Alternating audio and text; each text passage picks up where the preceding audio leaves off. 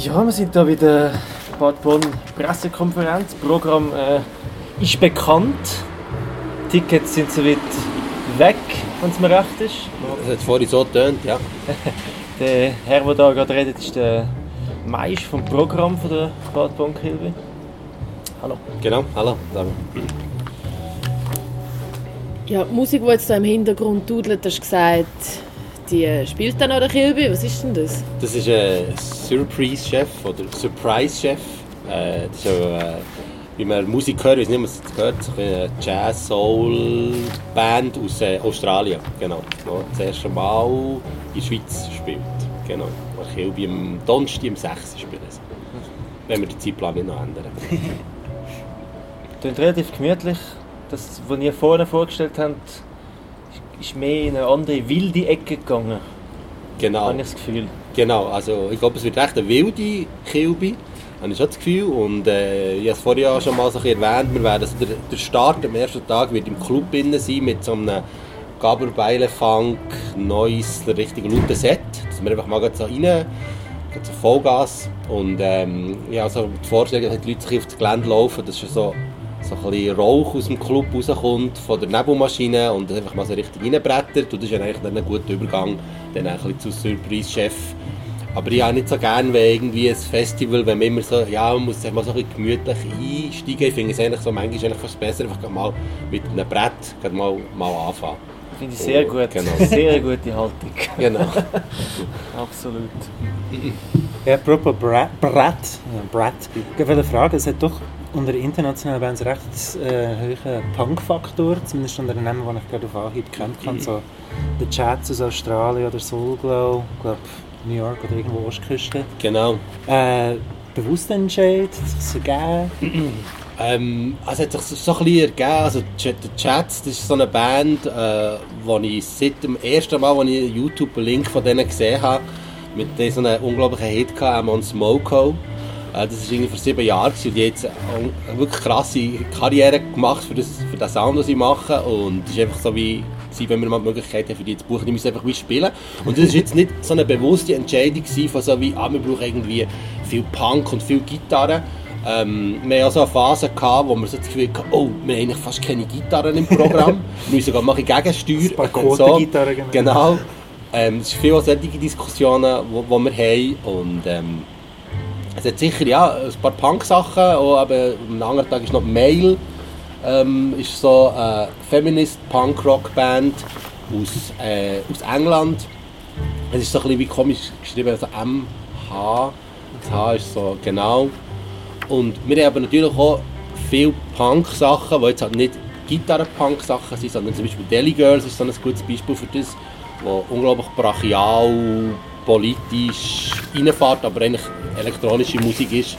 Ähm, aus, aus, aus Amerika so ein bisschen das Pendant Machine Girl, das letztes Jahr auch schon gespielt hat, wo auf der B-Bühne richtig mit reinbrettert, aber mit elektronischer Musik und hat äh, politische Statements. Genau. Quote gibt, das finde ich noch ein lustiger Begriff.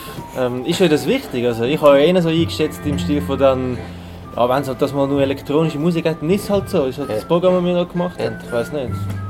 Ja, also Quote, das ist so wie... Ich, ich, also, jetzt braucht man doch ja, ja, also, auf der Bühne. Also wir, wir, wir machen es generell nicht so viel Quote im Sinne von, wie der Dux vorher gesagt hat, dass wir irgendeine Statistik haben und so wie finden, ah, wir brauchen so und so viel so. Aber wir probieren einfach halt wirklich ein ausgeglichenes Programm zu haben. Ähm, und manchmal ist es ja doch ein wenn man das Programm anschaut und vielleicht einmal mehr die Gitarrensachen sieht, denkt man so, aha, das ist ja sehr gitarrenlastig, aber man kann das Programm auch sehr, sehr fest anders, ähm, anders lesen.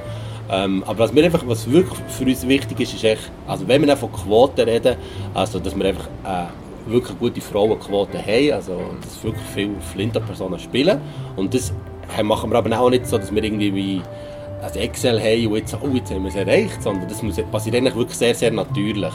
Äh, das war aber schon die letzten Jahre eigentlich auch immer so. Gewesen.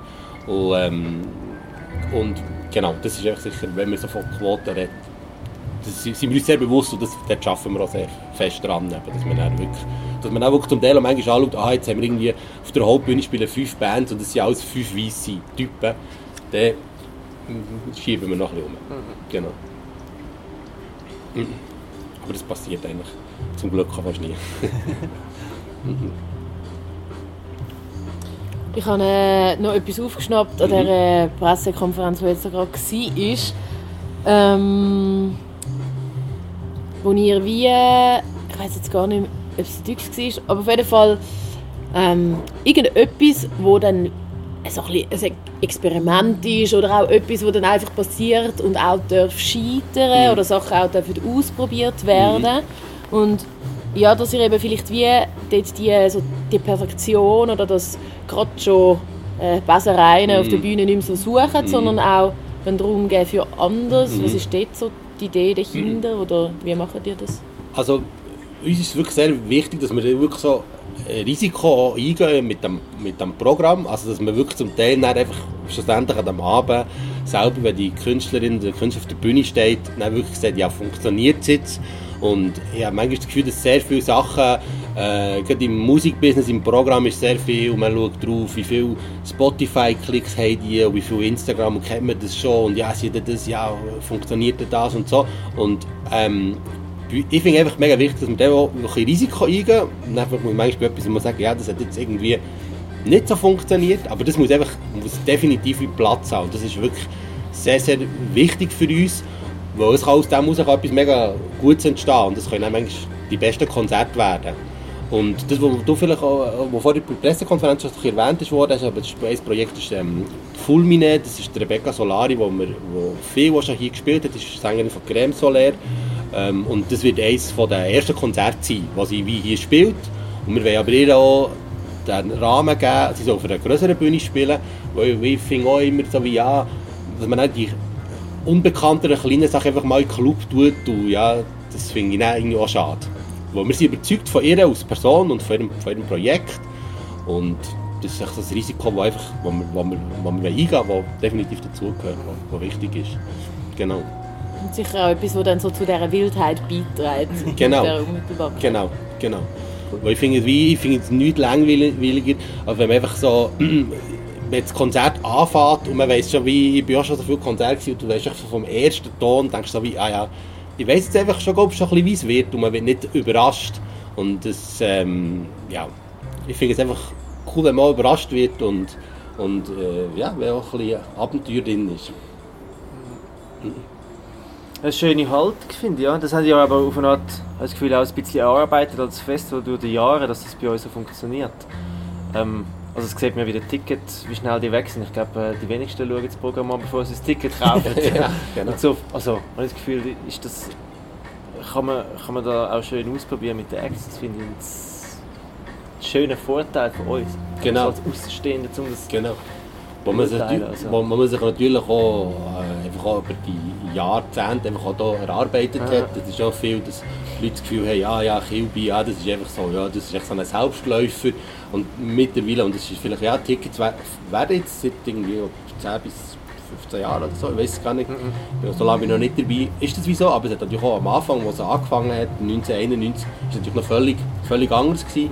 Und ähm, das ist einfach auch die Arbeit, die man vor allem im Dux, aber am ganzen Team Wegen muss anrechnen, dass sie einfach konsequent an dem weitergeschafft haben, dass es einfach immer, Kilb ist eigentlich immer in dieser Größe gewesen, wie sie ist. Und man hat einfach dort sich auch immer gegen viele Sachen wie gewehrt und einfach das wieder durchgezogen. Und das sehe ich auch ein als Aufgabe so hier mit dem Dux zusammen. Wir arbeiten ja als Team, also das ja, macht das Programm zusammen, dass wir einfach an dem weiterarbeiten und, und dort so die Haltung behalten. Und, es nicht, nicht, nicht, nicht ver, verbiegen von irgendwelchen Sachen, die man jetzt in müsst oder findet, sondern dass man, einfach, dass man dort so bleibt. Und, Ja, ich finde das mega schön. Also einfach da auch, sieht's, also, dass man nicht klar irgendwie Headliners sieht oder irgend so. sondern Das ist wirklich so ja, eine musikalische Entdeckung und das ist ja, also ich kann mich noch erinnern, früher irgendwann mal haben das, das ist schon ein bisschen anders gesehen. Also Queens of the Stone Age, das ist mal Mhm. irgendein Aufhänger, der noch gespielt hat oder noch nicht so lange her Mogwai zum Beispiel, schon so ein bisschen ein Headliner. Ja, ja.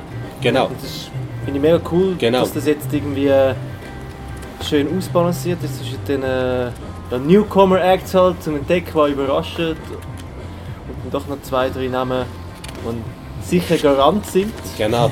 Wie für mich zum Beispiel Disco Dumbo spielt natürlich, wo Genau. natürlich auch äh, jetzt nicht unbedingt, äh, wie soll ich sagen, also sie sind keine Newcomers mehr, sagen wir Genau. es mal so. Genau.